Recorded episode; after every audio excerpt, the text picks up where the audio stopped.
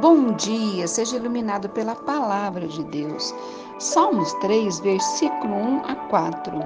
Senhor, muitos são os meus adversários, muitos se rebelam contra mim. São muitos que dizem a meu respeito: Deus nunca o salvará. Mas tu, Senhor, és o escudo que me protege, és a minha glória e me faz andar de cabeça erguida.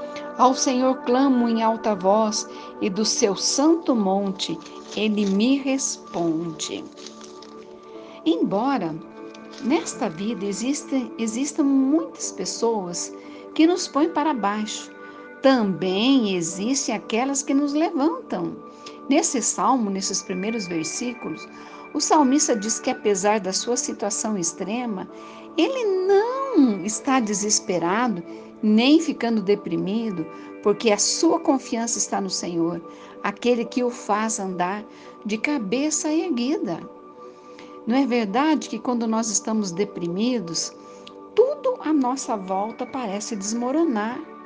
Perdemos nossa força, nossas cabeças e mãos e os nossos corações começam a pender para baixo. Até os nossos olhos e a nossa voz se abaixam. Ficamos abatidos porque olhamos para os nossos problemas em vez de olharmos para o Senhor. Independente do que esteja nos deixando abatidos, o Senhor nos encoraja em toda a Sua palavra a levantarmos nossas cabeças e mãos e olharmos para Ele. Encontramos um desses muitos exemplos em Gênesis, lá no capítulo 13, quando Deus diz a Abraão que ele havia sido enganado pelo seu sobrinho Ló, para levantar os olhos e olhar ao redor em todas as direções, pois estava lidando como herança toda a terra que ele podia ver. No Salmo também 24, versículo 7, o salmista diz: Abram-se, ó portais, abre-se, ó portas antigas, para que o Rei da Glória entre. Em Timóteo, também, o apóstolo Paulo incentivou as pessoas a orarem levantando mãos santas. Essas instruções são importantes e devem ser lembradas por nós diariamente. Quando as pessoas nos decepcionam, Deus quer que, em vez de ficarmos desanimados e deprimidos, que nós decidamos levantar a cabeça e os olhos e mirarmos nas possibilidades e não nos problemas ao nosso redor confiando que Ele nos conduzirá a uma situação melhor, porque Ele tem uma situação melhor para nos dar. Nós podemos ser tentados a dizer: Ah, de que vale isso?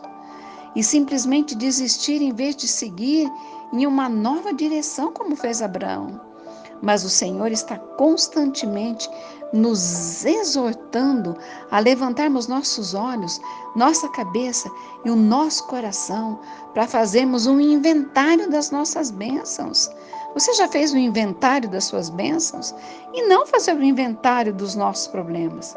Deus nos incentiva a olharmos para o Ele, porque Ele tem planos de nos abençoar e de nos fazer abundantemente prósperos. Ah, a despeito de como sua vida tenha chegado até esse ponto, você só tem duas opções. Uma é desistir e abandonar tudo, tudo ou a outra é seguir em frente. Mas se você decidir seguir em frente, mais uma vez terá somente duas escolhas. Uma é viver em constante depressão e infelicidade, e a outra é viver com esperança e alegria. Escolher viver com esperança não significa não ter de enfrentar decepções ou situações desanim desanimadoras outra vez. Significa apenas que você decidiu não permitir que elas o afundem. Em vez disso, você levantará os olhos, as mãos, a cabeça e o coração e olhará não para os seus problemas, mas para o Senhor, que prometeu cuidar de você, levando a abundância e a vitória. Amém? Pai, em nome de Jesus, que tremendo esses versículos desse salmo. Como a nossa natureza é uma natureza de ter a tendência de enfatizar os problemas, olhar para os problemas, tirar o foco de Deus.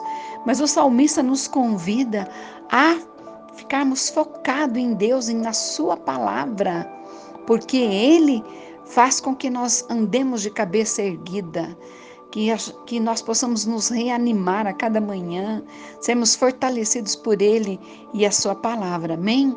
Deus, em nome de Jesus. Abençoe essa pessoa que está me ouvindo, também toda a sua família. Pai querido, Pai amado, que o Espírito Santo fortaleça, renova, venha renovar a fé. Vem, Senhor, tocar nessas vidas e abençoar no teu nome, Jesus Cristo de Nazaré. Declare com fé. Terei vitória nesse dia pelo sangue de Jesus. Amém e abraço.